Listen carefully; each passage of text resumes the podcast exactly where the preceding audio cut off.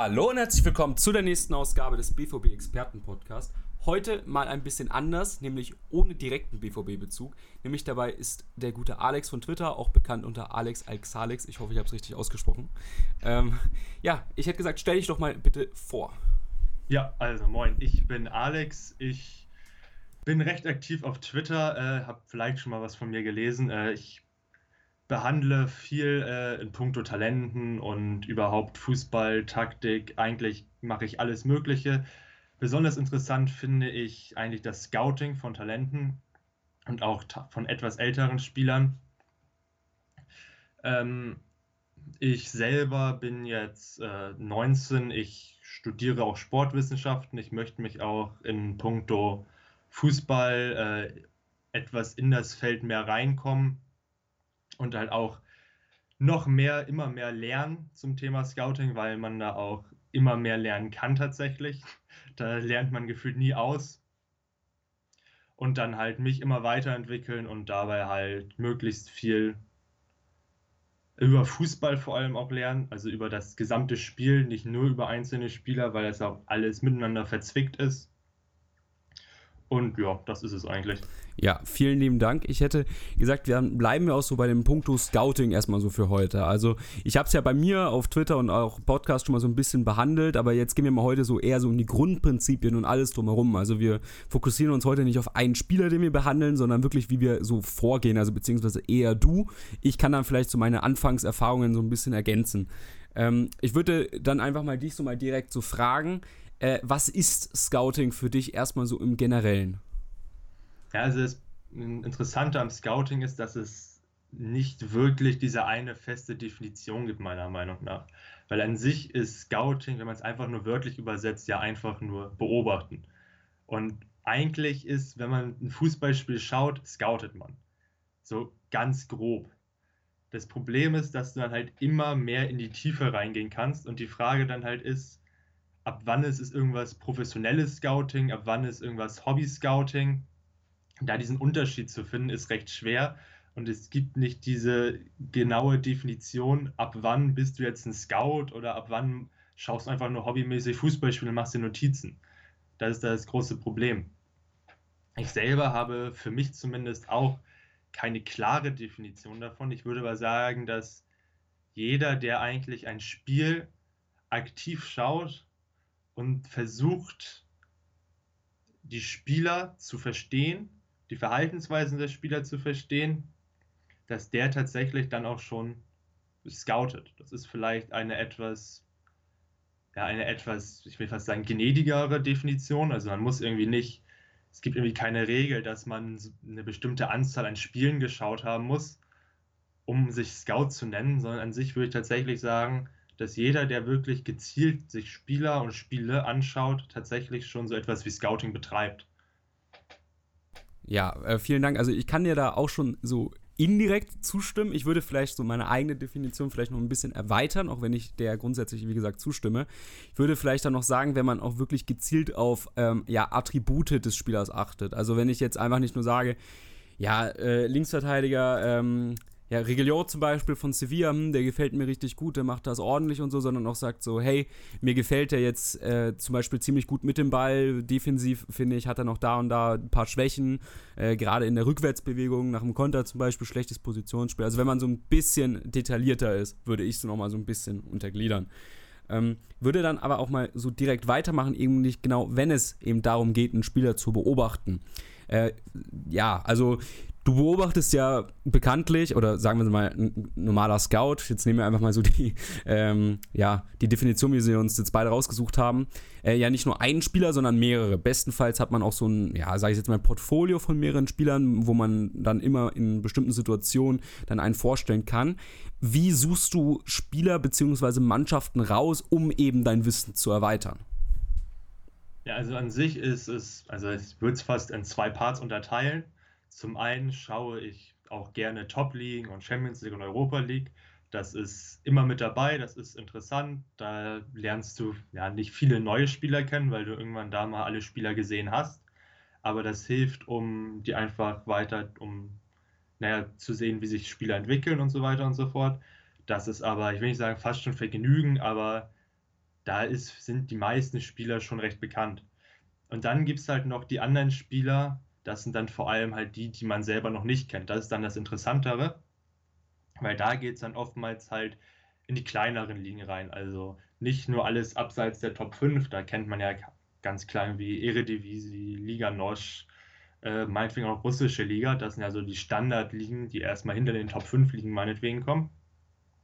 Äh, interessant wird es dann ja auch, wenn es in Richtung dieser ganz kleinen Ligen oder ganz kleinen Turniere kommt. Also sowas wie äh, irgendwelche U-Turniere oder meinetwegen skandinavische Ligen, die auch sehr interessant sind.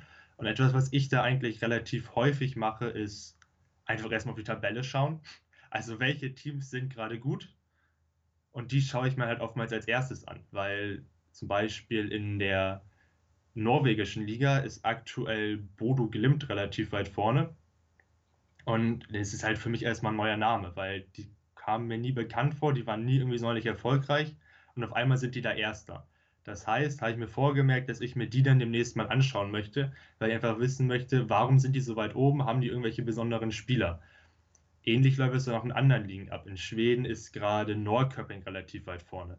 Habe ich mir dann auch angeschaut. Und dann immer mehr entwickelt man natürlich auch ein Verständnis für die Liga und für die ganzen Spieler in den Verein.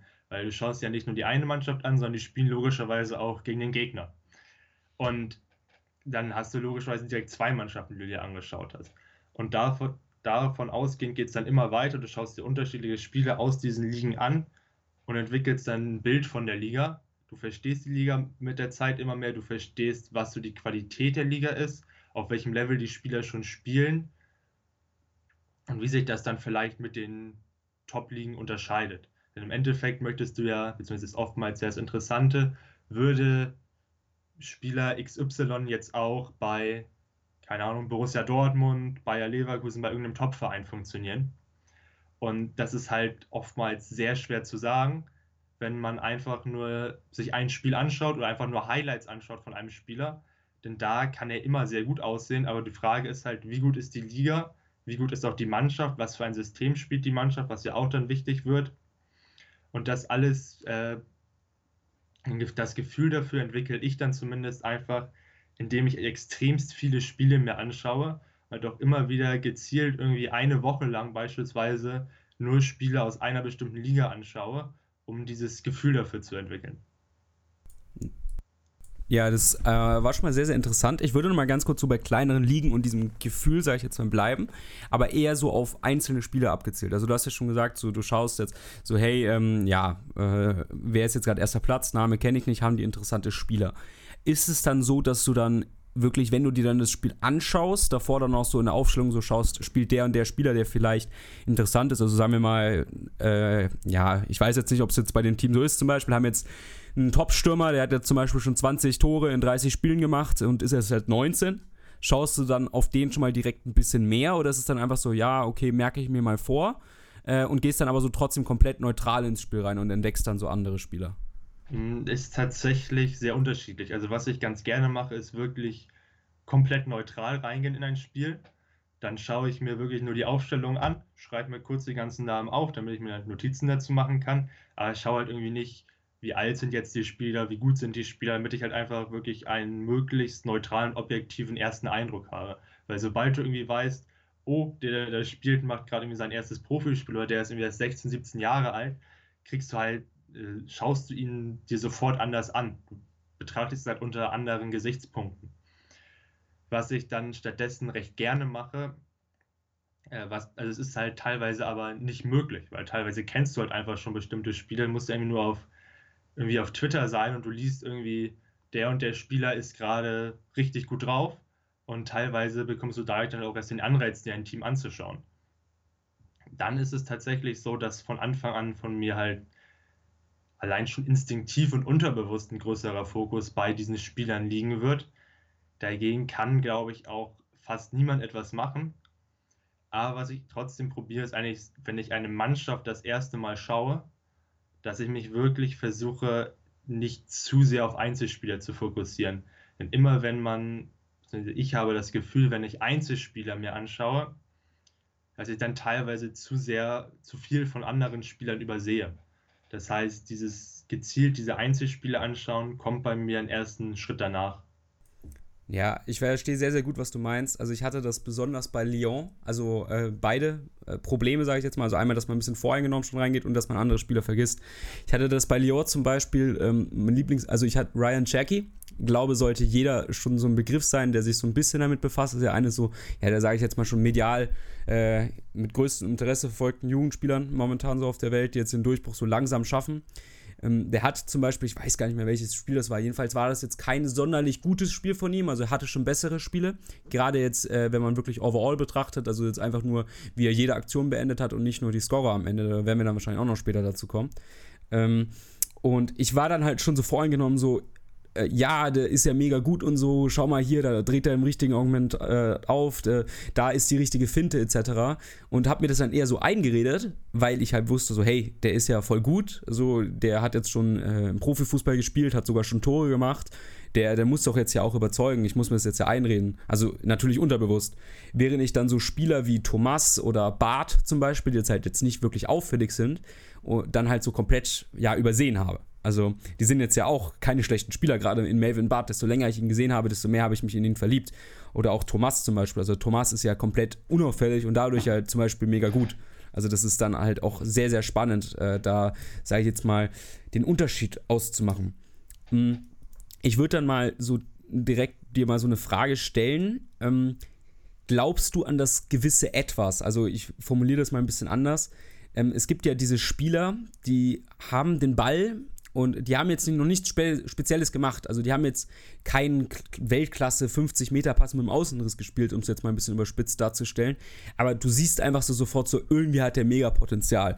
Glaubst du da, so sage ich jetzt mal direkt dran, oder sagst du, ja, ich brauche da schon noch äh, drei, vier mehr Aktionen, um das dann wirklich direkt zu sagen? Also ich hatte, um da mal ein Beispiel äh, zu nennen, Florian Würz war zum Beispiel bei mir so. Ich habe natürlich gesehen, okay, der startet aber irgendwie schon mit der ersten Aktion so sofort gespürt, der hat eine unheimliche Spielintelligenz.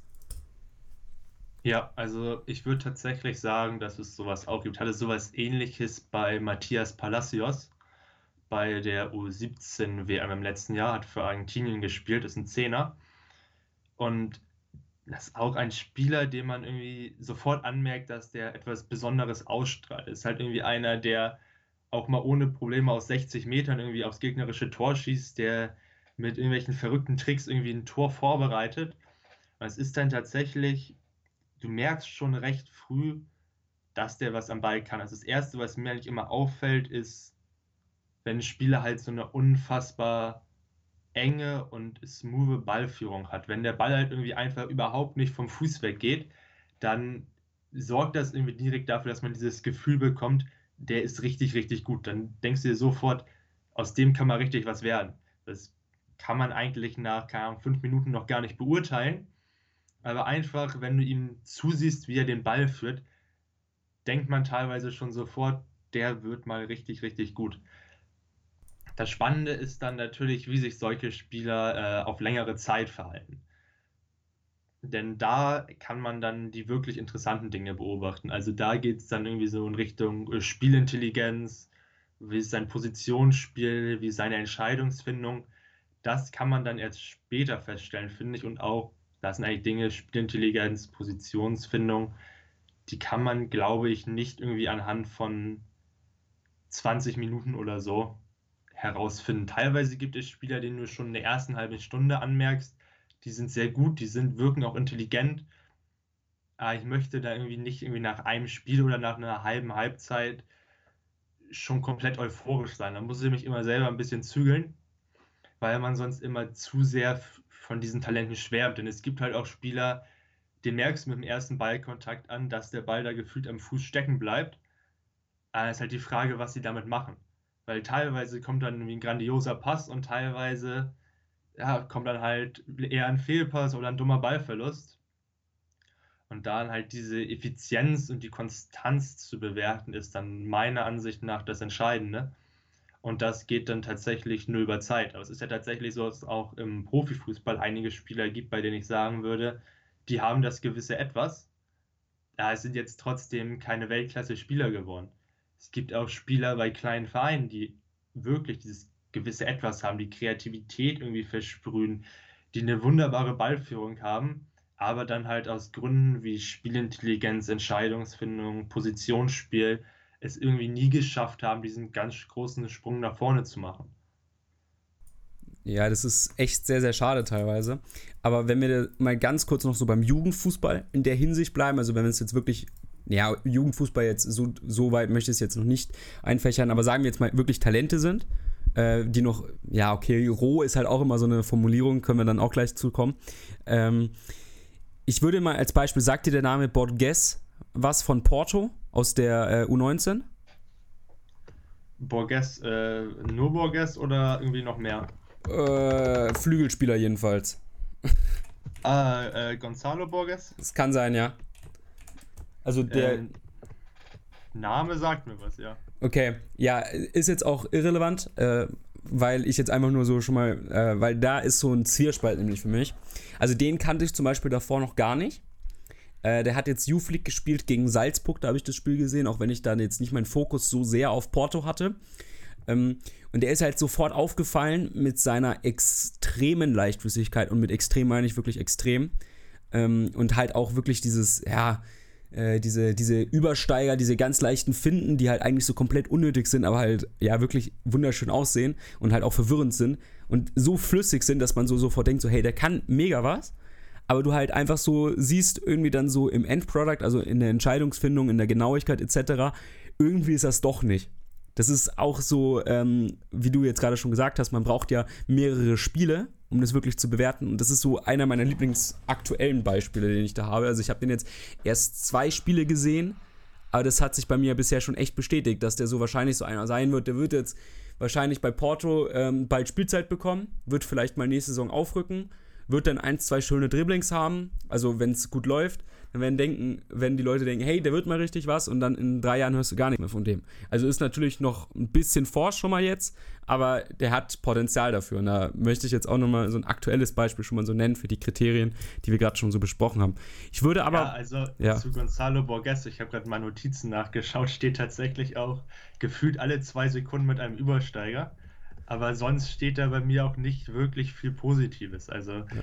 es ist tatsächlich auch ein Spieler, ja, der mich irgendwie nicht wirklich euphorisch hinterlässt. Bisher. Ja. ja, also dann deckt sich das ja so ungefähr äh, mit unseren beiden Einschätzungen. Das ist schon mal sehr gut. Ähm, ich würde dann nochmal ganz kurz einen Schritt zurückgehen. Jetzt waren wir ja schon bei der Bewertung von Attributen. Ähm, wenn du dir gezielt einen Spieler raussuchst, also sagen wir jetzt mal irgendeinen Sp ja, äh, zum Beispiel gab es ja momentan den ähm, Wechsel zu Ajax Amsterdam von dem Talent Kier, ähm, der jetzt zu Ajax gegangen ist, aus Skandinavien. Der genaue Name war Jeppe, glaube ich. Ja, Jeppe Kier. Den hat sich ja zum Beispiel jemand anderes von Twitter, Halbraum Monkey, angeschaut. Der war ja dann ja eher so ein Spieler, wo du so gehört hast, so hey, der geht jetzt vielleicht zu Ajax, kenne ich nicht, schaue ich mir genauer an. Wenn du jetzt dir den Spieler dann gezielt anschauen möchtest, also nicht das ganze Team, natürlich dann auch so nebenbei, aber wirklich gezielt einen Spieler anschaust, Hast du da irgendwie spezielle Faktoren, wie du dir die Spiele aussuchst, ähm, auf was du dann eher am Anfang achtest, also wie das dann wirklich bei einem gezielten Einspieler-Scouting abläuft? Mm, also was ich tatsächlich meistens als erstes mache, ist, ich schaue erstmal, wo es irgendwie Videomaterial von ihm gibt. Das ist, finde ich, immer das Wichtigste. Äh, oftmals, beziehungsweise, ja, mm, kommt auf den Spieler an. Teilweise findest du halt kaum ganze Spiele. Im Optimalfall findest du ganze Spiele, weil an sich glaube ich zumindest daran, dass man Spiele am besten immer noch bewerten kann, wenn man sich die vollen 90 Minuten anschaut. Wenn man irgendwie Zugang zu solchen Plattformen wie Instat oder Wisecout hat, kann man sich auch nur einzelne Szenen anschauen. Das kann auch helfen. Ich finde das vor allem bei Verteidigern äh, recht praktisch teilweise, wenn man irgendwie das äh, 1 gegen 1 Verhalten oder so analysieren möchte, weil du dadurch gezielt rausfiltern kannst, zeigt mir all seine 1 gegen 1 Duelle an. Das ist einfacher als die ganzen 90 Minuten da drauf zu achten, weil du halt vor allem Verteidiger halt nicht so oft in diese Situation kommen. Aber am liebsten schaue ich mir immer noch die vollen Spiele an. Auch sowas wie Highlight-Videos sind jetzt, also kann man sich mal anschauen, vor allem wenn es nichts anderes zu den Spielern gibt du kannst meistens daraus schon mal zumindest herausfiltern, was die Spieler ganz gut können. Weil meistens, also jeder Spieler hat irgendwelche Stärken und die siehst du dann in den Highlight-Videos auch. Du weißt halt nur nicht, wie sieht er über 90 Minuten aus und was sind seine ganzen Schwächen, denn die sind logischerweise nicht in einem Highlight-Video mit drin. Ich suche mir dann meistens irgendwie welche Spiele raus, meistens einfach das, was verfügbar ist. Vor allem bei kleineren Talenten gibt es da nicht viel. Da kann man sich teilweise auch nur vormerken, sich das nächste Spiel anzuschauen, weil es noch kein Videomaterial gibt. Wenn es Videomaterial gibt, schaue ich teilweise darauf, wie der Spieler in den Spielen performt hat, aber teilweise auch nicht. Also ich habe immer ganz gerne schon ein Spiel dabei, in dem der Spieler dann auch ganz gut war. Das hilft immer. Also wenn du irgendwie siehst, dass ein Spieler in einem Spiel ein Tor und zwei Vorlagen gemacht hat, bietet es sich natürlich an, sich das einmal anzuschauen. Ich würde aber nicht, mir nicht nur Spiele anschauen, bei denen der Spieler richtig, richtig gut war oder bei denen zumindest diese offensichtlichen Daten direkt richtig gut aussehen, sondern einfach mal Spiel anschauen, dass das Team dann verloren hat. Das ist dann nämlich auch interessant, zum einen, wie sich der Spieler halt in dem Spiel verhalten hat, was, ob er da vielleicht mehr Schwächen gezeigt hat. Teilweise hat man dann auch bei manchen Mannschaften Pech, weil wenn du zum Beispiel einen Offensivspieler analysierst und die Mannschaft irgendwie das Spiel 3-0 verloren hat, kann es auch sein, dass der Offensivspieler irgendwie kein einziges Mal einen Ball berührt hat, weil seine Mannschaft halt die ganze Zeit verteidigen musste. Da kann man teilweise Pech haben, das ist dann irgendwie auch ein bisschen frustrierend. Aber an sich ist das, glaube ich, immer noch die beste Möglichkeit, als sich immer nur in seiner eigenen Meinung zu bestätigen. Denn das ist ja eigentlich nicht der Sinn und Zweck des Scoutings, sondern du möchtest ja, indem du die Spieler mehrmals anschaust, möchtest du ja deine Meinung eigentlich immer wieder ändern und erweitern, dadurch, dass du neue Eindrücke bekommst. Ja, also, Wenn, ja, sorry, dass ich unterbrochen habe. Ich habe gerade was fertig. Ja, ich kann mal ganz kurz einhaken ähm, wie ich das bei mir zum Beispiel mache. Also das deckt sich sogar ungefähr so, wie wir es machen. Äh, ich habe ähm, das 4 plus 2 Prinzip so für mich entdeckt, wenn es wirklich ausführlicher sein sollte. Also jetzt äh, zum Beispiel bei Renier war es jetzt einfach nicht möglich, weil wie du schon gesagt hast, es halt nicht immer äh, Videomaterial gibt. Ähm, also jedenfalls so viel, dass man das machen kann. Wenn es allerdings möglich ist, mache ich eigentlich vier Spiele. Halt ein, sage ich jetzt mal, wirklich richtig gutes Spiel. Also wie du schon gesagt hast, so was von den Statistiken auch gut aussah. Also ich benutze auch ganz gerne, wenn es sich anbietet und ein Spiel aus der Top-Liga ist, Sofa-Score. Also dass jetzt nicht nur ein Spiel unbedingt äh, hoch gewertet ist, wo jetzt ein Tor eine Vorlage hat, aber vielleicht einfach trotzdem schlecht war ähm, im spielerischen Aspekt, sondern auch gute ja, Dribbling-Quote hat, gute Passquote etc. Äh, dann so ein, ja, sag ich jetzt mal, wie du schon gesagt hast, auch so ein schlechtes Spiel. Ähm, Wenn es geht, dann einfach irgendein neutrales Spiel, dass man halt so sieht, so, ja, was ist so, sag ich jetzt mal, der Qualitätsstandard des Spielers, also eine normale Durchschnittsbewertung. Und wenn es wirklich geht, ähm, noch ein Spiel außerhalb der Position. Also du hast ja, oder sagen wir mal in einer anderen Position, formulieren wir es so rum. Also du hast ja zum Beispiel bei, ja, sag ich jetzt mal, Mittelfeldspielern, das ist immer ganz interessant. Ähm, zum Beispiel, ich nehme jetzt mal Bellingham als Beispiel. Okay, jetzt ist er ein sehr populenter Spieler, aber sagen wir mal, Bellingham wäre jetzt nicht so variabel, wie er ist. Ähm, dass wenn er jetzt zum Beispiel mal auf, im rechten Mittelfeld eingesetzt wird, was jetzt nicht so seine Hauptposition ist, ähm, einfach mal zu sehen, wie er sich dieser ähm, Position anpasst, also um diese Anpassungsfähigkeit mal ja besser zu sehen und halt auch äh, andere, also logischerweise kommt ja mit jeder anderen Position und anderen Rolle ja andere Fähigkeiten mehr zum Tragen, beziehungsweise werden wichtiger. Also dann hast du ja dann schon drei Spiele und dann das letzte Spiel ist dann einfach, auch wie du schon gesagt hast, ein schlechtes Spiel und dann noch plus zwei, einfach zwei Live-Spiele, die danach kommen, einfach um zu schauen, was ist der jetzige Entwicklungsstand des Spielers. Also teilweise schaut man ja auch Spieler an, ohne das zu wissen, vielleicht schon davor, die ein Dreivierteljahr alt sind oder sowas. Und dann einfach so zwei aktuelle Spieler noch so zum Bestätigen und dann noch Statistiken und sowas raussuchen. Da können wir dann vielleicht gleich nochmal zukommen, weil da habe ich eine sehr spezielle Meinung. Und dann hast du eigentlich schon ein sehr, sehr erweitertes Bild. Also jetzt kannst du weitermachen nachdem. Oder möchtest du etwas dazu sagen, frage ich mal so rum.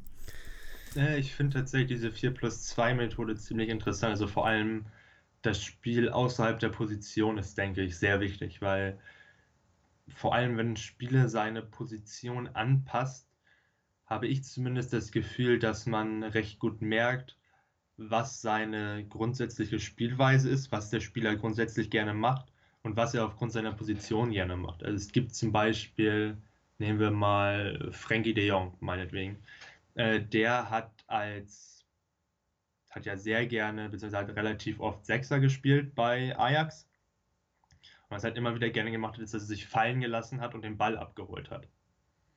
Und was dann sehr interessant gewesen wäre, wäre, wenn er bei Ajax, ich glaube er tatsächlich bei Ajax wenig Achter gespielt, aber hätte er Achter gespielt, wäre es auch interessant, zu sehen gewesen, ob er sich da ähnlich fallen lässt. Ob das praktisch etwas ist, was grundsätzlich in seiner, ja, ich sag mal, Fußball-DNA drin ist, was grundsätzlich, das grundsätzlich sein Instinkt ist, sich fallen zu lassen, Ball abzuholen, Spiel dann aufzubauen, oder ob das eher etwas ist, was damit einhergeht, dass es einfach seine taktische Aufgabe dann in dem Fall ist.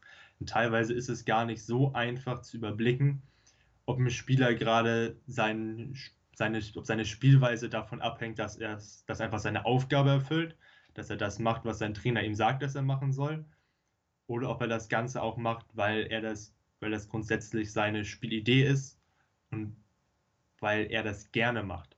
Und wenn der Spieler dann halt auf einer anderen Position ist, dann ist es interessant zu sehen, welche Verhaltensweisen bleiben da, was macht er immer noch und welche Verhaltensweisen verändern sich da hilft dieses eine äh, Extraspiel auf einer anderen Position, glaube ich, sehr weiter. Äh, ja, ja, schon mal ganz interessant dazu. Äh, ich würde jetzt mal kurz weitermachen, so mit Statistiken. Also, ich sage es dir ganz ehrlich, ich bin absolut gar kein Freund von Statistiken.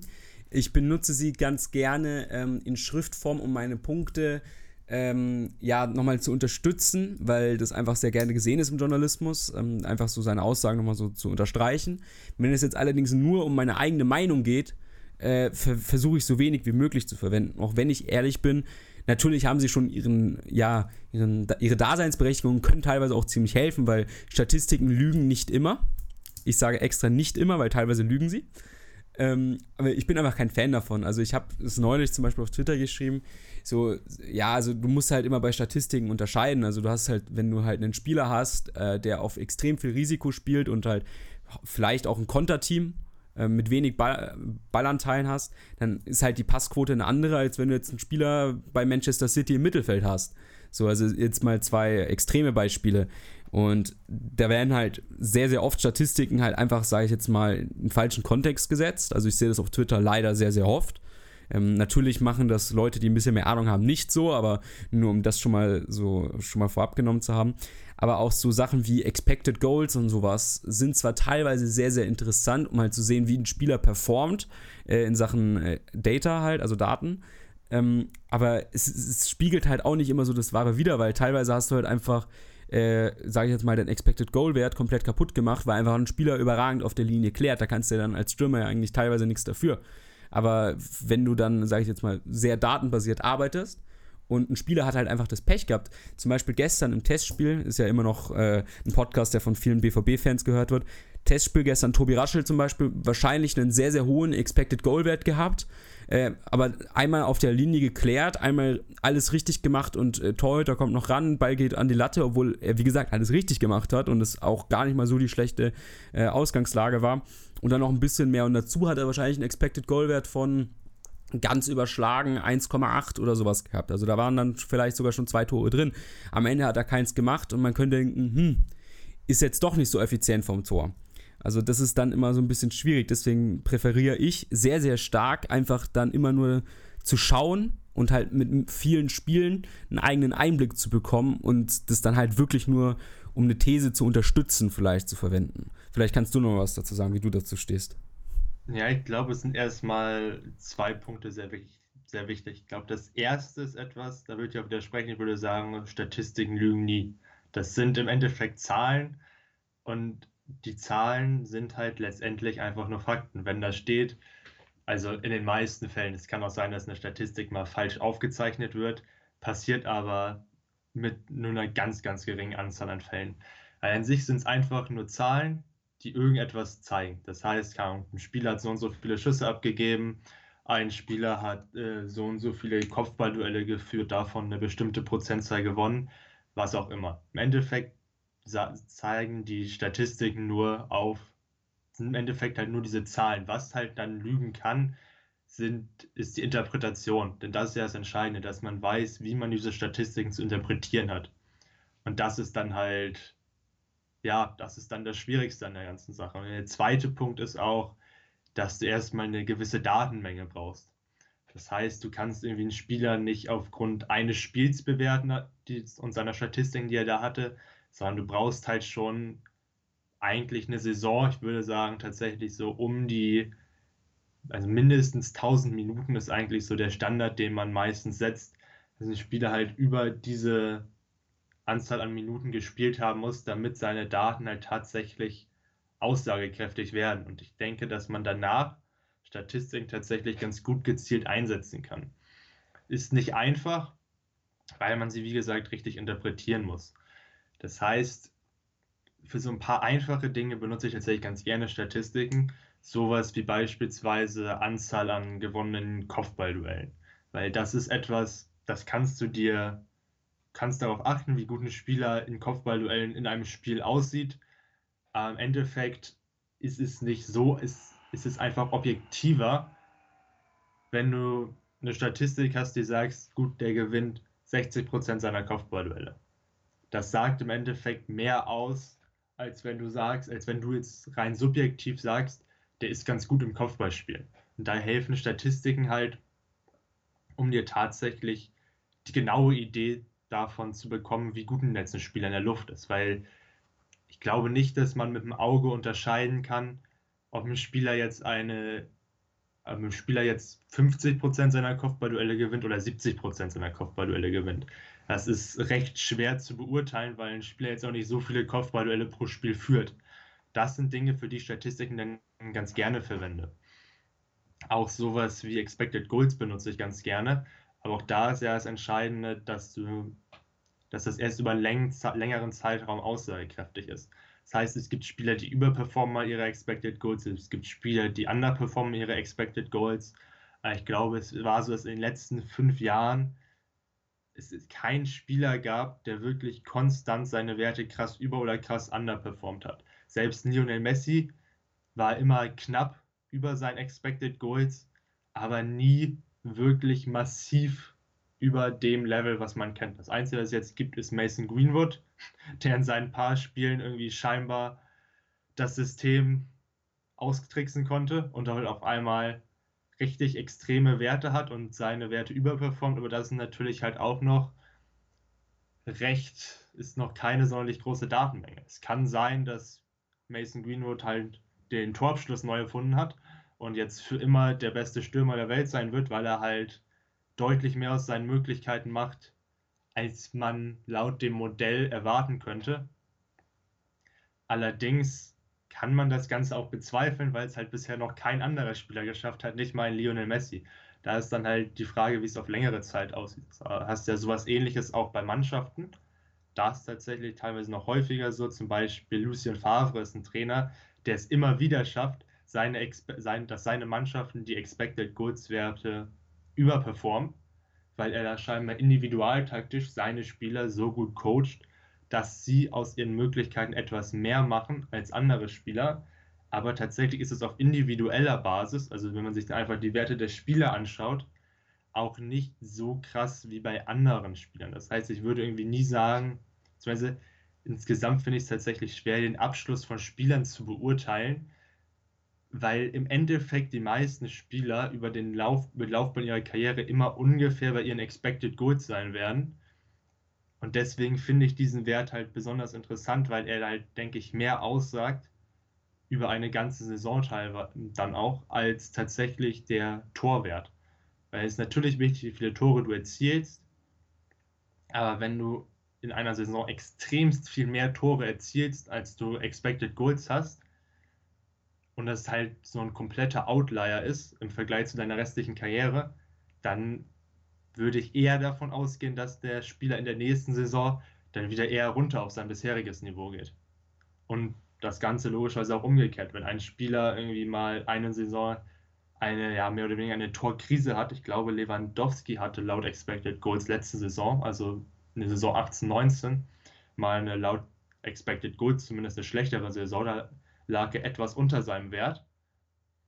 Und diese Saison ist er jetzt wieder ziemlich genau auf dem gleichen Wert, den er vorher auch hatte. Beziehungsweise, also er underperformt seine Expected Goals nicht mehr, sondern ist halt wieder eher, ich glaube, so einen kleinen Tick drüber. Das ist halt, es ist nicht einfach, so Statistiken zu nutzen, weil ich glaube, dass sie zumindest immer einen Tick mehr, zumindest ein paar Dinge einfach eine objektivere Antwort geben als dein Auge, als das, was du siehst weil du halt einige Dinge nicht so objektiv betrachten kannst, wie es Statistiken tun. Allerdings gibt es halt auch Dinge, die Statistik noch nicht wirklich erfassen können. Und das sind dann Dinge, die dann vor allem im Auge funktionieren.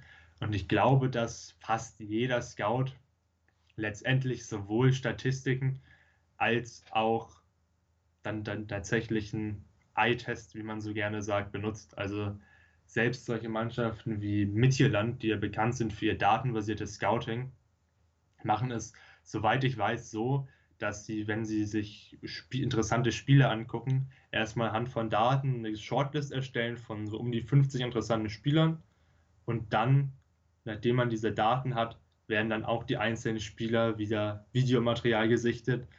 Und es ist nicht so, dass praktisch mittlerweile eine Maschine deinen Spieler liefert, sondern dass dieser Eye-Test immer noch extremst wichtig ist. Ja, ich würde übrigens mal ganz kurz äh, zwei deiner Aussagen mal ganz kurz mit Zahlen nochmal kurz begleiten. Also Lewandowski hatte vergangene Saison, ich habe es gerade auf Understat offen, also übrigens für die Leute, die, mal ganz kurz, äh, Kurzerklärung, Expected Goals, äh, wie aus dem Englischen erwartete Tore, ähm, ist, also das ist ein bisschen komplexer das Thema, da kann man ein bisschen zu googeln, da gibt es auch äh, ein eigenes Buch zu, aber auch sowohl auch einfach YouTube-Videos. Ähm, also da wird gemessen anhand von mehreren Faktoren ähm, wie wahrscheinlich es jetzt ist, dass der Spieler ein Tor erzielt. Also vielleicht weißt du den genauen äh, Faktor auswendig, aber ein Elfmeter zum Beispiel hat, glaube ich, 0,81 oder 0,82, irgendwie sowas. 0,75. Ja, oder so, vielen Dank. Weil halt ein Elfmeter in 75% ja. der Fälle ins Tor geht. Eben. Ähm, hat halt dann einen extrem hohen Wert. Also die Wahrscheinlichkeit liegt halt bei 75%, dass der Ball reingeht äh, während der Ball halt von der Mittellinie, wenn noch alle Linien ähm, besetzt sind, also wenn das Tor jetzt nicht komplett frei ist, äh, dann halt wahrscheinlich 0,02 oder sowas hat oder 0,01. Also und wenn der Spieler dann halt von da trifft, dann hat er ihn halt mal elegant um 0,99 überperformt. Also das Tor, oder nein, falsch formuliert. Dann hat er halt seinen Wert um 0,99, äh, sage ich jetzt mal, direkt verbessert. Also nur, dass das mal so ungefähr ganz grob erklärt ist. Wer sich dafür mehr interessiert, kann man so ein bisschen googeln. Das ist wirklich äußerst interessant.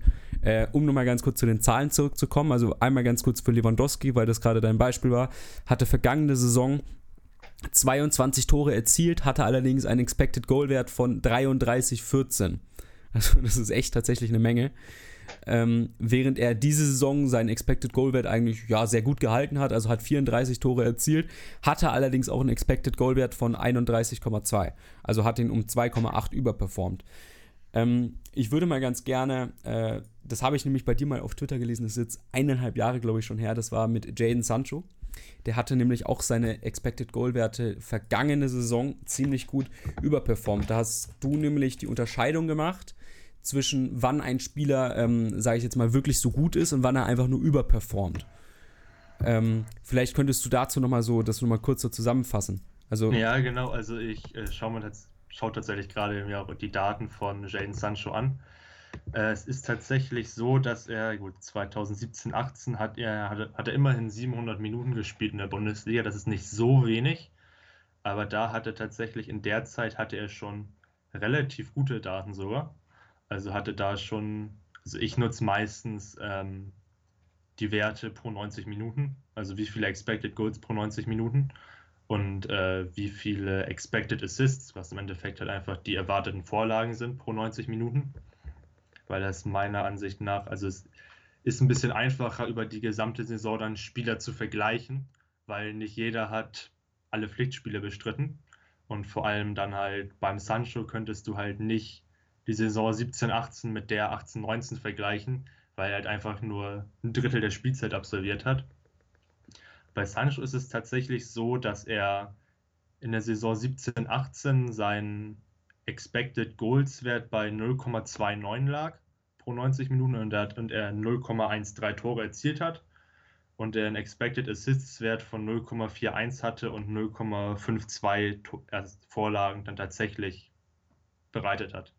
Es war, wie gesagt, noch keine sonderlich große Datenmenge. Da muss man auch nicht so viel auf die Werte geben, aber die letzten beiden Saisons sind dann halt besonders interessant. Denn da hat er in der Saison 18-19 war er extrem stark. Da hat er 0,27 Expected Goals gehabt und 0,25 Expected Assists. Also rein theoretisch, er erzielt in jedem vierten Spiel ein Tor und er bereitet in jedem vierten Spiel ein Tor vor. Würden die Daten zumindest suggerieren. Stattdessen war es tatsächlich so, dass er 0,44 Tore pro Spiel erzielt hat und 0,51 Assists pro Spiel hatte. Das heißt, er hat es praktisch gedoppelt. Also doppelt so viele Tore und Vorlagen wie eigentlich erwartet. Und diese Saison sieht es tatsächlich ähnlich aus. Also zum einen hat er seine Expected Goals Werte gesteigert auf 0,36 und auch einen Expected Assist Wert auf 0,35. Währenddessen hat er seinen Torwert aber auch nochmal gesteigert auf 0,67 und den Assist Wert auf 0,63. Das heißt, er ist wirklich sowohl was die erwarteten Werte angeht, als auch die tatsächlichen Werte immer besser geworden. Und das ist tatsächlich etwas, was man sehr, sehr selten sieht.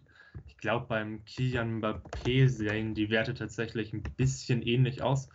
Wobei ich glaube, dass er sogar eher noch bei seinen Expected Goals ist. Genau, Kilian Mbappé ist tatsächlich underperformt seine Werte sogar minimal. Der hat halt einfach einen äh, extremst hohen Expected Goals Wert von ein, ja, ungefähr ein Expected Goals pro Spiel und macht halt ungefähr ein Tor pro Spiel. Also es ist tatsächlich so, dass Sancho da so ein bisschen noch so ein kleines Rätsel ist, weil es nicht wirklich einen Spieler gibt, der bisher vergleichbare, eine vergleichbare Overperformance hat. Weil er wirklich sein Expected Goals Wert schon recht extremst überperformt, das halt auch über zwei Jahre, was schon eine recht gut, eine recht große Menge ist. Und sein Expected Goals Wert über, überperformt er praktisch schon die gesamte, äh, seine gesamte Karriere über gibt jetzt natürlich mehrere Möglichkeiten, das zu interpretieren. Eine Möglichkeit ist, dass äh, Lucien Favre einfach wieder ein bisschen seine Magie hat walten lassen und ihn halt einfach individuell extremst verbessert hat und dafür gesorgt hat, dass er einfach extremst gut geworden ist und extremst effizient geworden ist. Eine andere Theorie ist, dass Dortmund unter Favre auch einfach nicht so viele äh, aussichtslose Abschlüsse sucht. Favre ist ziemlich gegen also aussichtslose Abschlüsse aus 20, 30 Metern, also eher 30 Metern, ohne irgendeinen Sinn und Verstand, die einfach darauf geballert werden. Und das sind natürlich auch Abschlüsse, die deine Expected Goals und deine Expected Assist Werte negativ beeinflussen. Und was tatsächlich sein kann, ist, dass Sancho da auch ein bisschen ausgeholfen wird von Dortmunds System. Da wäre jetzt halt spannend zu wissen, wie würden sich seine Werte entwickeln, wenn er beim anderen Team spielen würde. Und das sind dann tatsächlich dann schon fast Detailfragen, die deutlich schwieriger zu klären sind, weil dann entweder ist, entweder kann man sagen, Sancho ist ein äh, Megatalent, also äh, ist er sowieso, aber ist ein unfassbares Talent, das auf einmal alle Datenmodelle, die es gibt, äh, nichtig macht, weil er einfach zu gut ist für die.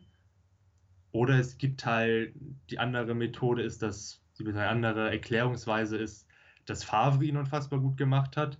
Und ich denke, dass es irgendwo in der Mitte liegt. Also, dass zum einen Sancho natürlich sehr gut ist und nur wenn du sehr gut bist, kannst du überhaupt diese hohen erwarteten Werte erreichen, die Sancho schon hat, die halt wirklich, wirklich stark sind.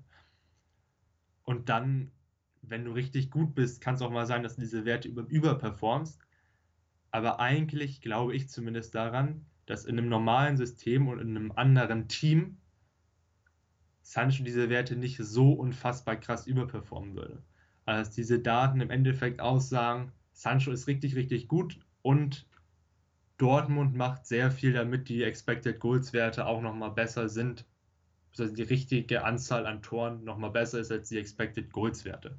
Dass man da praktisch so einen doppelten Effekt hat.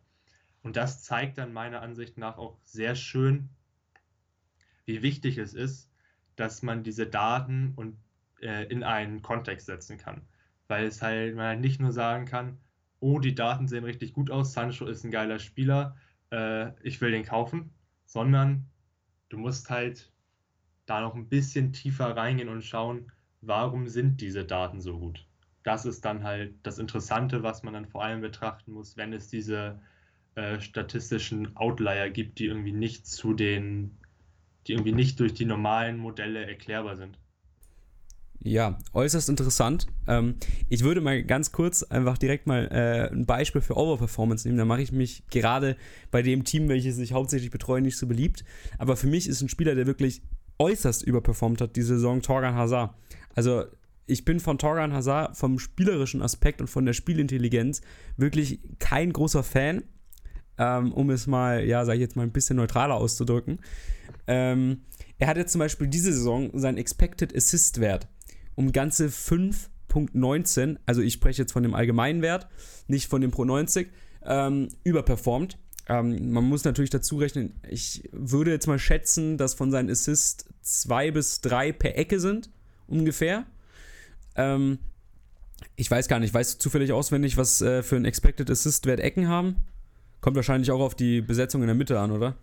Naja, also der Expected Assist-Wert errechnet sich ja im Endeffekt nur dadurch, im Endeffekt ist der Expected Assist-Wert, soweit ich weiß, einfach nur der Expected Goals-Wert des Schützen. Echt? Also wenn du oh, okay. praktisch ein, ja, wenn du halt einen Pass auf, mein, wenn du einen Pass auf einen Stürmer spielst, der dann ein Meter frei vorm Tor steht und der Torwart ist nicht im Tor, kriegst du halt einen Expected Assist-Wert von 0,99 und wenn du einen Pass an der Mittellinie zu deinem Mitspieler spielst und der raufbeutst, hast einen Expected Assists-Wert von 0,01. Ungefähr so funktioniert dieser Wert, soweit ich weiß. Allerdings hast du natürlich das Problem, dass es auch bei diesen ganzen Expected Goals Modellen ganz viele verschiedene Variationen gibt und je nachdem, auf welcher Webseite du unterwegs bist, es unterschiedliche Berechnungsweisen geben kann. Welche Seite benutzt du eigentlich für Expected Goals? Weil ich habe bei Mbappé gesehen, da hast du einen anderen gehabt als ich. Äh, ich benutze fbref.com, also F-B-R-E-F. E Understat ist äh, ein bisschen unzuverlässiger, soweit ich weiß. Da weiß ich auch nicht genau, wie die äh, auf ihre Zahlen kommen. FBref ist tatsächlich, äh, die haben die Werte von StatsBomb. Ah ja, okay, ja, und Statsbomb. Den, Werfe, den Werten von StatsBomb vertraue ich sehr, weil die auch mit vielen äh, richtigen Fußballvereinen zusammenarbeiten. Wie hieß die Seite halt nochmal in buchstabiert? F-B-R-E-F. F-B-R-E-F. .com, ja. ja. Ah, ja.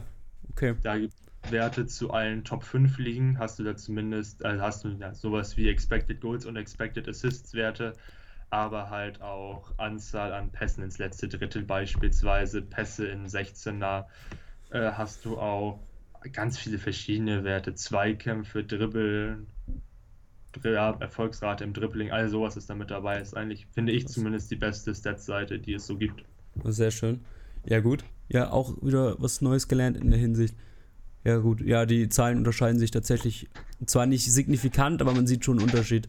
Das kann ja teilweise auch einen Unterschied machen. Ja. ja, also vor allem halt bei sowas wie Expected Goals und so sind es halt meistens irgendwelche Änderungen in den Nachkommastellen, aber die sind tatsächlich schon gar nicht so unrelevant, würde ich sagen, vor allem, wenn man sich das dann immer noch grafisch darstellen lässt, durch irgendein Diagramm oder so, dann fällt es immer noch mehr aus, wie wenig auch solche kleinen Veränderungen tatsächlich schon ausmachen können. Okay, krass.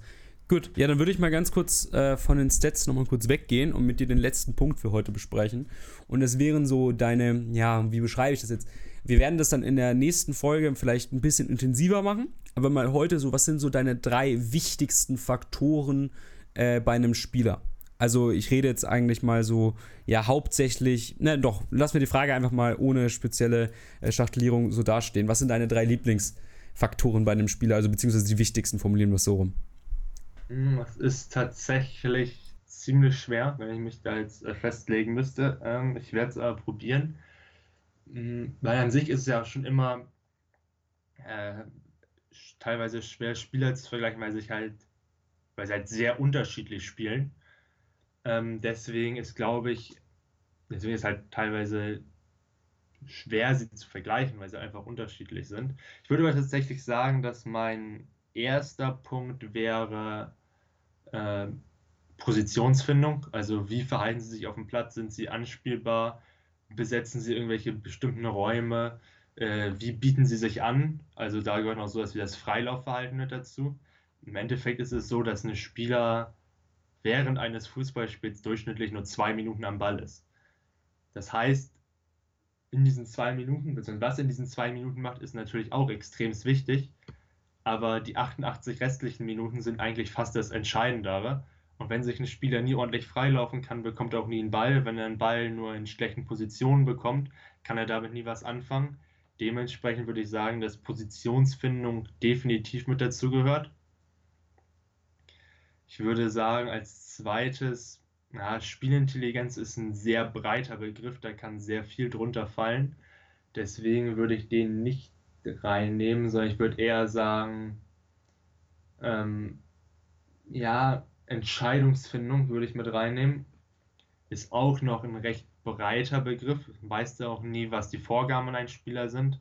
Aber grundsätzlich finde ich schon wichtig, was ein Spieler dann für Entscheidungen trifft.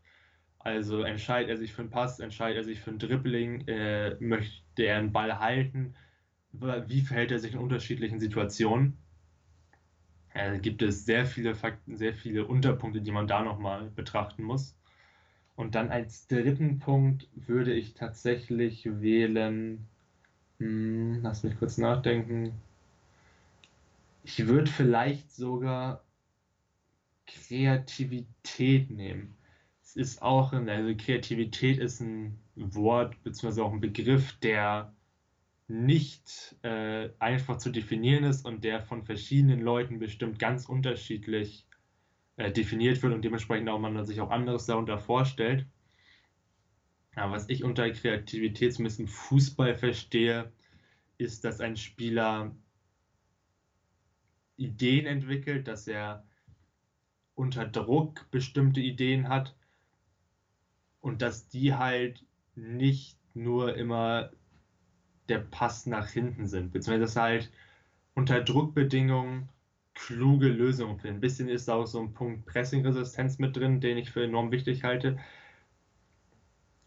Aber ich würde tatsächlich sagen, dass mir Kreativität bei einem Spieler nochmal wichtig ist, dass er halt wirklich kreative Lösungen findet. Das liegt vielleicht auch einfach nur daran, dass ich das beim Spieler gerne sehe und dass es einfach auch irgendwie etwas ist, was ich einfach an Spielern mag. Das ist natürlich auch subjektiv, ich glaube, dass im modernen Fußball extremst wichtig ist, dass ein Spieler diese Kreativität äh, mitbringen kann.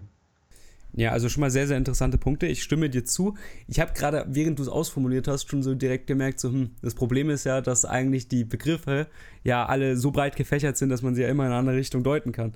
Also ich hatte zum Beispiel, ähm, bevor ich daran gedacht habe, hatte ich für mich äh, Spielintelligenz, Entscheidungsfindung und äh, Technik. Ja gut, also kannst halt alles anders deuten. Äh, dann würde ich es ein bisschen anders formulieren. Also deine Punkte stimme ich auch zu. Ich würde bei mir so Platz Nummer 1, also dieses äh, Freilaufen habe ich gerade auch erst realisiert, das würde ich jetzt bei mir auch auf Platz 1 schieben, weil wie du es schon richtig erklärt hast, macht das eigentlich sehr, sehr viel Sinn.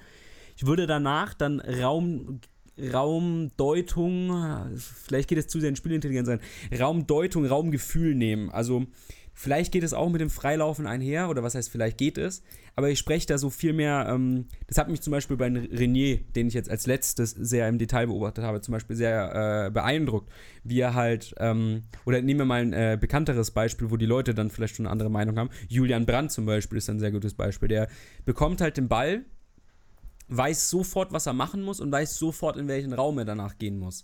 Oder Julian Brandt weiß auch immer genau, welchen Raum er anspielen muss, also in welchen Raum er den Pass spielen muss.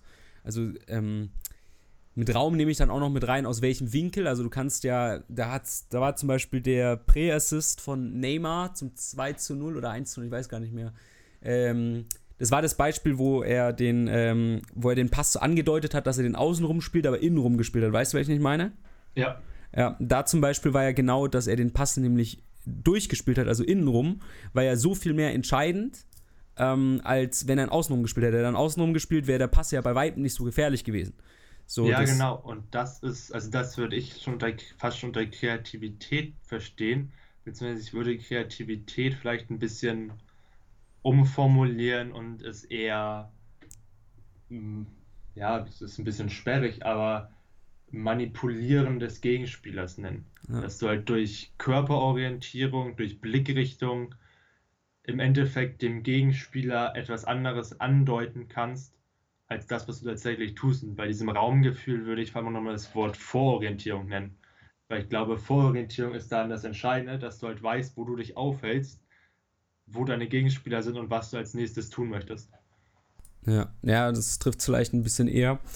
Ähm, andere, was ich jetzt vielleicht nicht so extrem wichtig finde, aber was für mich so einen Unterschied zwischen einem guten und einem sehr guten Spieler macht, äh, ist auch die Handlungsschnelligkeit, damit einhergehen auch die Pressingresistenz vielleicht so ein bisschen.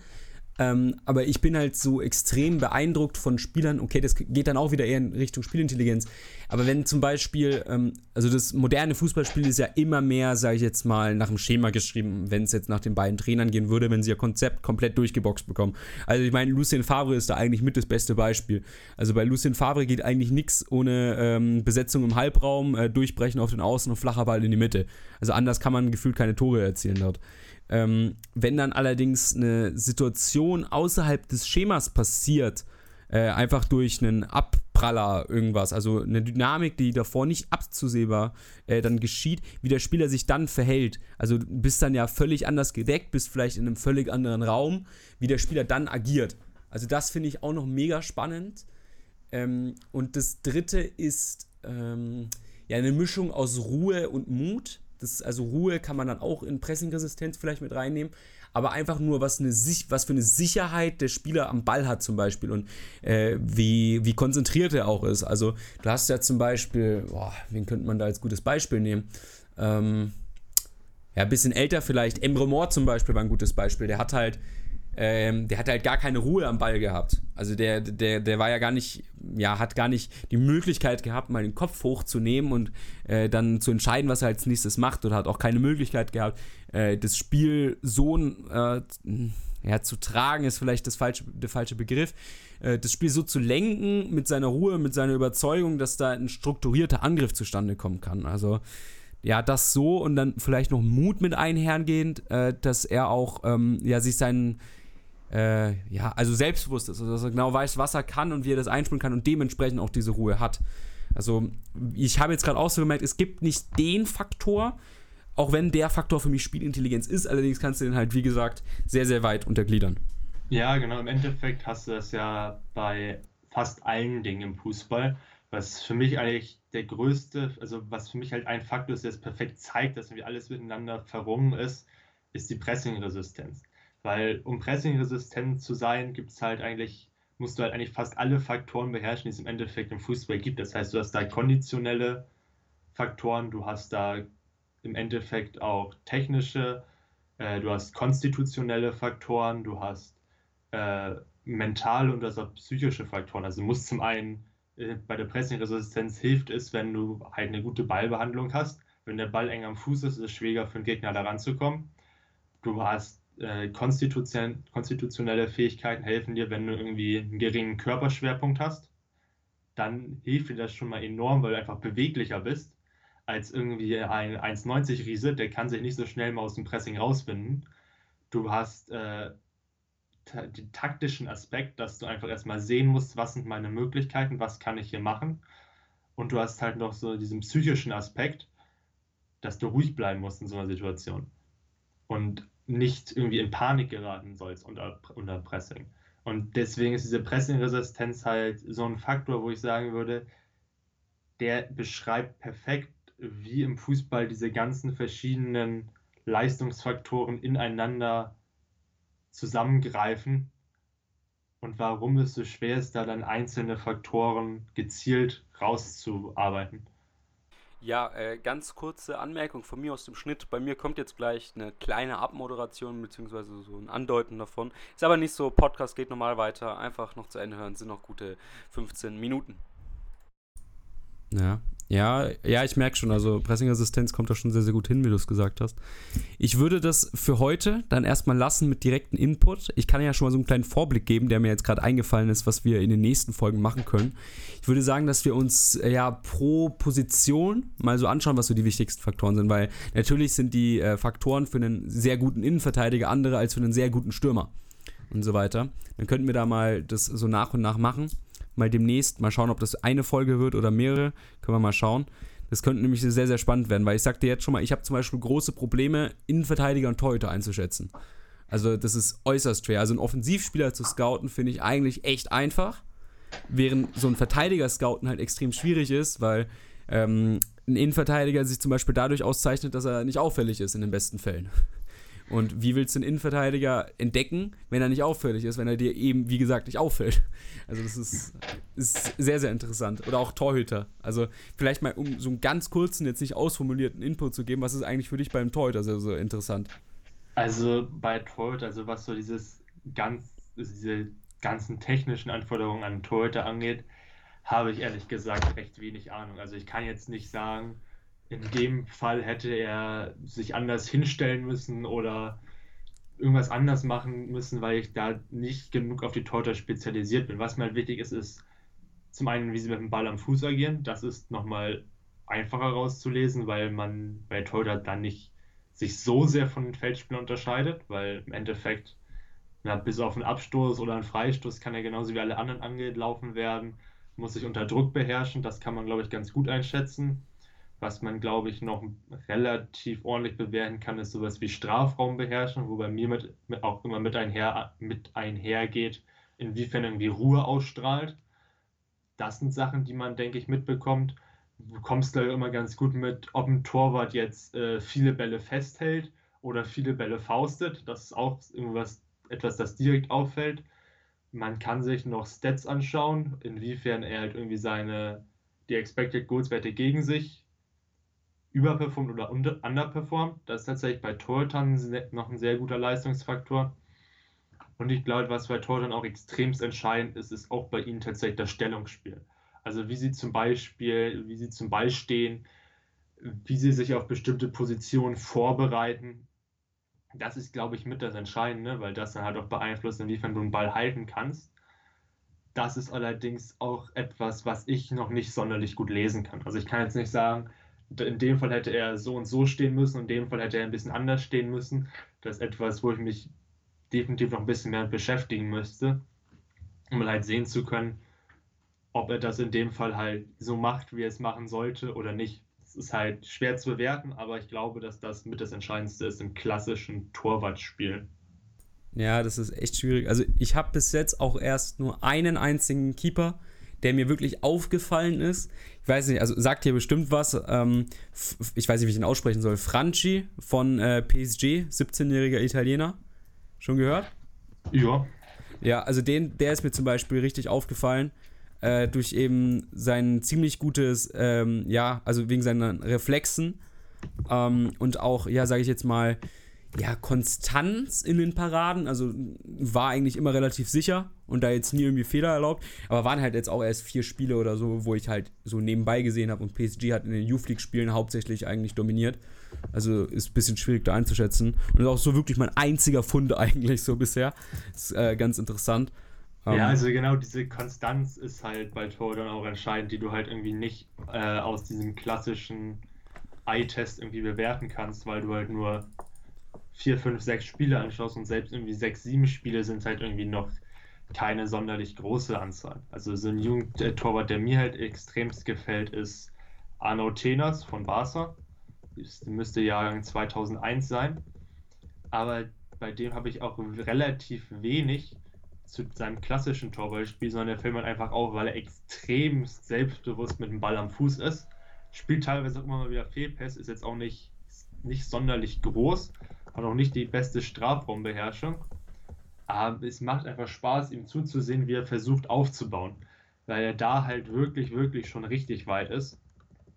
Aber sonst ist es Jugendkeeper auch wirklich ein Problem bei mir. Also nicht nur Jugendkeeper, sondern äh, fast alle Keeper, wobei man bei denen im Profibereich halt über die Länge einer gesamten Saison halt schon eher absehen kann, wie ist da die Konstanz, was man halt im Jugendbereich noch weniger sehen kann.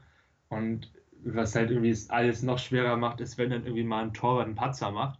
Weil vor allem, wenn du wenig Spiele anschaust von ihm, irgendwie bleibt dieser Patzer natürlich immer im Gedächtnis, weil man immer halt so ein bisschen biased denkt.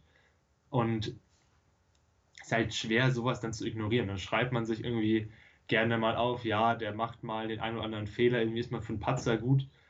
Aber im Endeffekt kann man das halt wirklich, wirklich schwer bewerten, weil ein Torwart so über eine gesamte Saison hinweg gesehen vielleicht höchstens so zwei, drei Patzer mal hat, die zum Gegentor führen. Schätze ich mal so die meisten Keeper auf hohem Niveau. Und dann ist halt die Frage, wenn du mal in einer Saison ein paar mehr machst, ist das nur Pech oder ist da grundsätzlich ein Problem dahinter? Sowas ist halt echt schwer zu bewerten. Ja, ja, äh, prominentes Beispiel, was ich ganz interessant finde. Äh, Roman Bürki versus äh, Jan Sommer. Jan Sommer hat diese Saison, ich habe den Stat noch nicht mal nachgeschaut, da jetzt mich nicht drauf festnageln, bei Sommer bin ich mir nicht sicher, aber ich glaube, es waren fünf Fehler, die zu Gegentoren führen. Meine ich. Ich kann mal ganz kurz nachschauen. Also es gibt halt, ist immer, immer ein bisschen schwierig, diese Statistik zu finden. Also SofaScore zum Beispiel führt die. Ich kann mal ganz kurz schauen, ich hab's gleich. Äh, und Roman Bürki hat, da bin ich mir sehr sicher, nämlich nur eineinhalb. Also er hat den ganz klaren gegen Leipzig in, ähm, in der Hinrunde noch, wo er da mit dem Kopf rauskommt und schlecht klärt. Und noch so einen halben, wie gesagt, äh, mit dem Tor gegen äh, Bayern. Ähm, also in der Rückrunde mit dem Lupfer, wo viele meinen, dass er sich schlecht positioniert hat. Also, dass er nicht ideal positioniert hat, ist klar, aber dass es so schlecht war, finde ich jetzt nicht.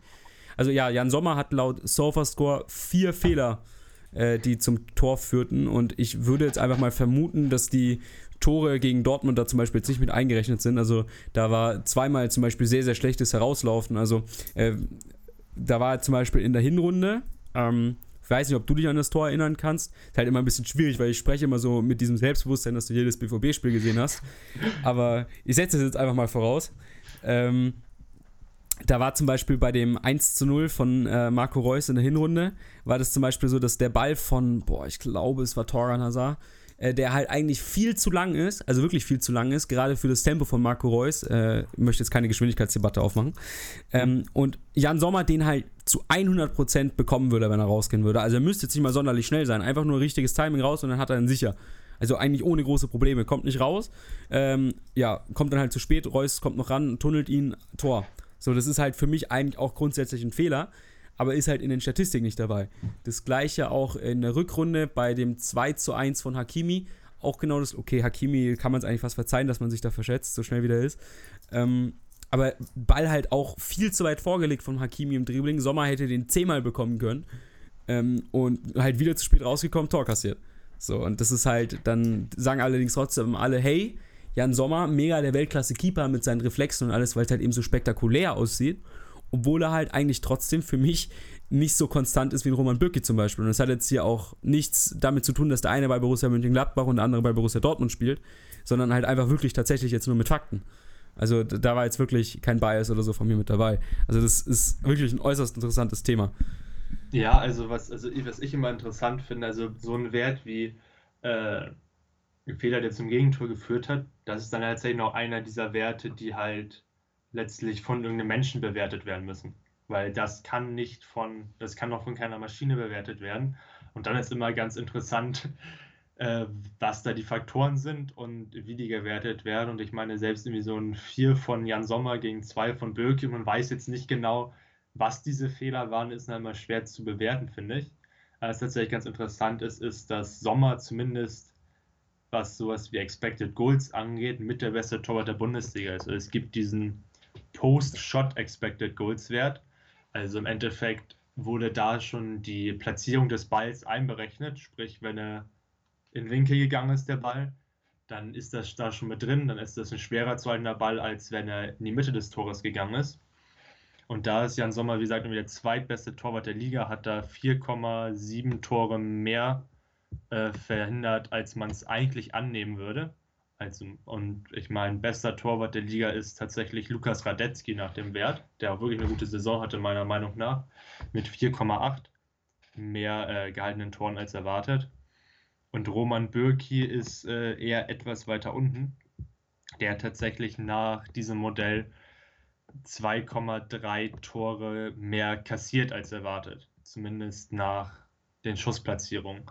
Das ist dann halt auch wieder sein, so eine andere Seite der Medaille ist halt die Frage, was ist einem wichtiger, wie, äh, ja, wie zuverlässig sind diese Werte, äh, inwiefern man, also diese äh, Errors leading to Goal Werte und tatsächlich ist es auch so, dass, ja, Bürg ja doch in der Vorsaison, Saison 18, 19 hatte auch 2,1 Tore mehr kassiert als erwartet. Es ist jetzt kein katastrophaler Wert, das ist im Endeffekt noch ziemlich im Mittelmaß halt.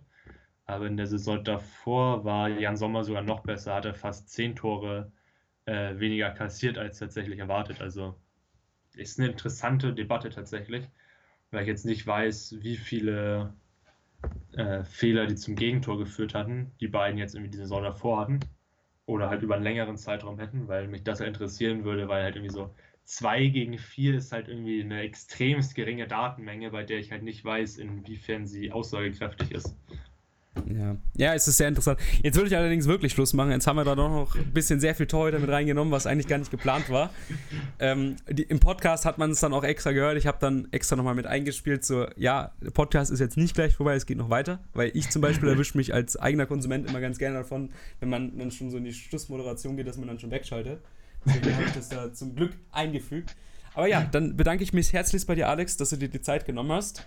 Wird hoffentlich nicht die letzte Folge gewesen sein. Ich fand es mega interessant, da ich selber auch noch viel gelernt habe, gerade mit der neuen Seite, die mir sehr, sehr viel Freude beschaffen wird, hoffentlich.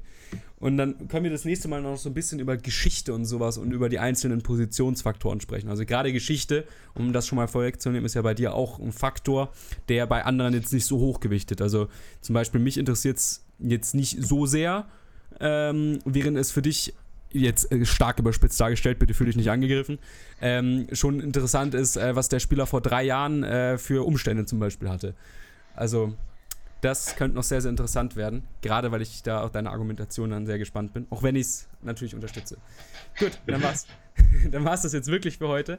Ähm, falls ihr den Podcast über Apple hört, also über iTunes, dann wäre eine Bewertung sehr, sehr hilfreich, weil diese dafür sorgen würde, dass wir von Apple selber auch höher eingeschätzt werden und Nutzern, welche uns nicht über Twitter verfolgen, gesehen werden und dementsprechend auch vorgeschlagen werden und könnte somit unsere Reichweite etwas verbessern.